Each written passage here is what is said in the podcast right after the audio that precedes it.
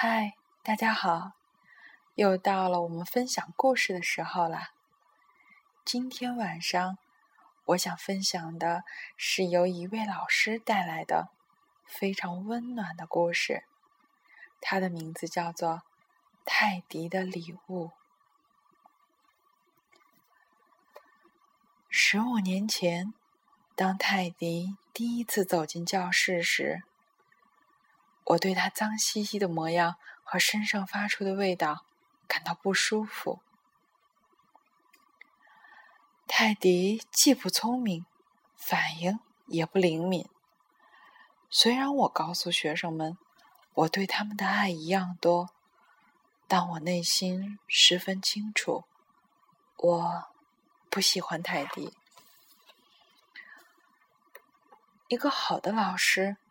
不但可以启发聪明的学生，更能帮助普通的孩子进步。可我当时却没有想过帮助泰迪。当我在泰迪的考卷上用红笔打上大叉叉，写上零分时，内心总有一股说不出的痛快。当我用疏离、冷漠的态度对待泰迪，其他学生也用同样的方式对待他。就这样，没多久，泰迪就成了班上最不受欢迎的学生。他知道我不喜欢他，但他不知道为什么。甚至我也不晓得。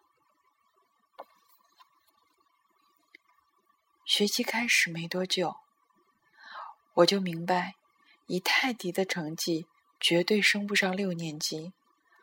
为了证明自己的看法没错，我到学校档案室翻阅了他的历史资料，想查看下前任老师留下的评语。一年级的时候的评语是这样说的：“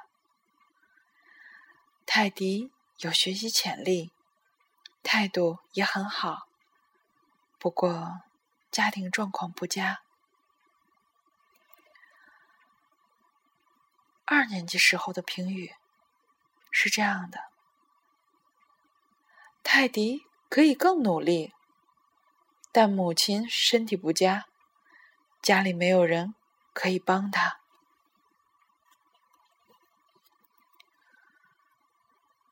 三年级时的评语：泰迪是个好孩子，喜欢助人，但学习缓慢。母亲在去年年底过世。四年级的评语。泰迪的学习有些迟缓，但有礼貌。父亲似乎对他不闻不问。很明显，泰迪是很勉强才可以升上五年级。我相信，留级对泰迪来说是最好的选择。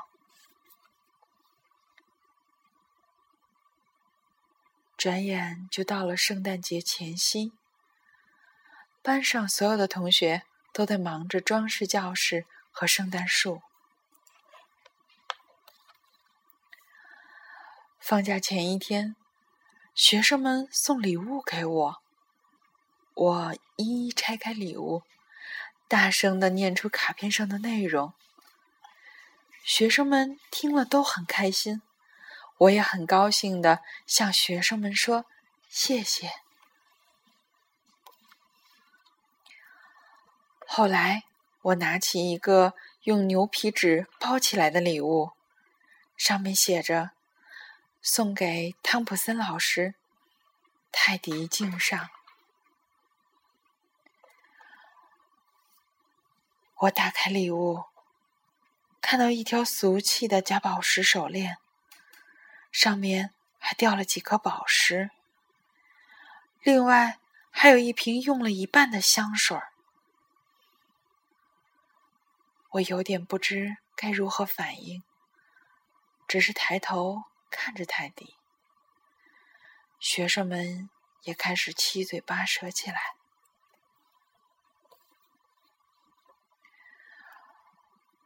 我勉强的说：“真漂亮，泰迪，你可不可以帮我把手链戴起来？”泰迪害羞的笑了笑，走过来帮我把手链戴上。接着，我打开香水瓶，在耳后各擦了一点。泰迪看到我这样做，开心的回到了座位上。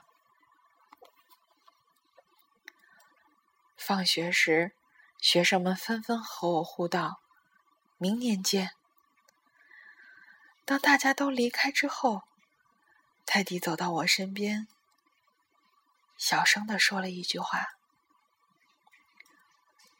老师，你戴着手链，看起来好漂亮，香水闻起来好香。”老师。你今天看起来就像我妈妈。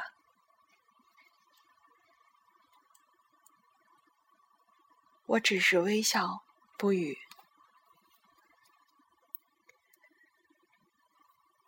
我站在窗边，看着泰迪开心走回家的背影，忍不住哭了起来。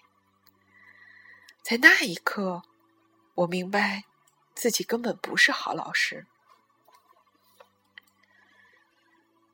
新学期开始后的每个下午，我都会把泰迪留下，进行课后辅导。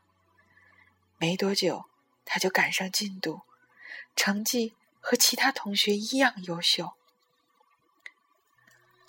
后来，泰迪跟着父亲搬到另一个城市，但是我很清楚。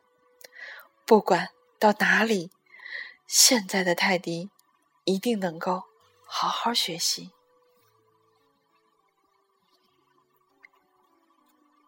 直到七年之后，我才得到他的消息。他寄了一封信给我，上面是这样写着：“亲爱的汤普森老师，我。”只是第一个想让您知道，下个月我将以全班第二名的成绩从高中毕业。泰迪，敬上。我回送他一张卡片和一套文具作为小礼物，好奇着他是否会继续升学。四年之后。我又收到他寄来的一封信，亲爱的汤普森老师，我想让您第一个知道，我即将以全班第一名的成绩从大学毕业。大学课程虽然不轻松，但是我乐在其中。泰迪，敬上。这回，我回送他一张卡片和一副纯银的袖扣。我为他感到骄傲，激动的几乎要哭了出来。又过了四年，我收到泰迪的第三封信。亲爱的汤普森老师，我想让您第一个知道，我现在是泰迪医生了。今年八月，我就要结婚。不过，我父亲在去年过世。您是否愿意代表我的母亲出席我的婚礼呢？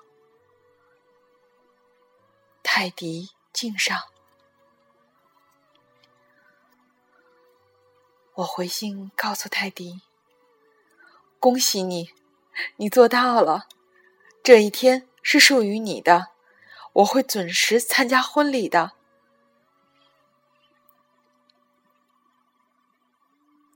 在婚礼会场我和多年不见的泰迪紧紧相拥。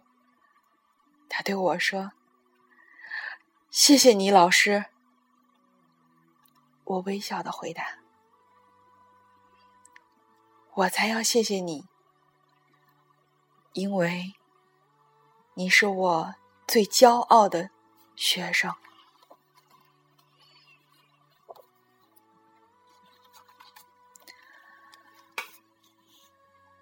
好啦，这个故事结束了。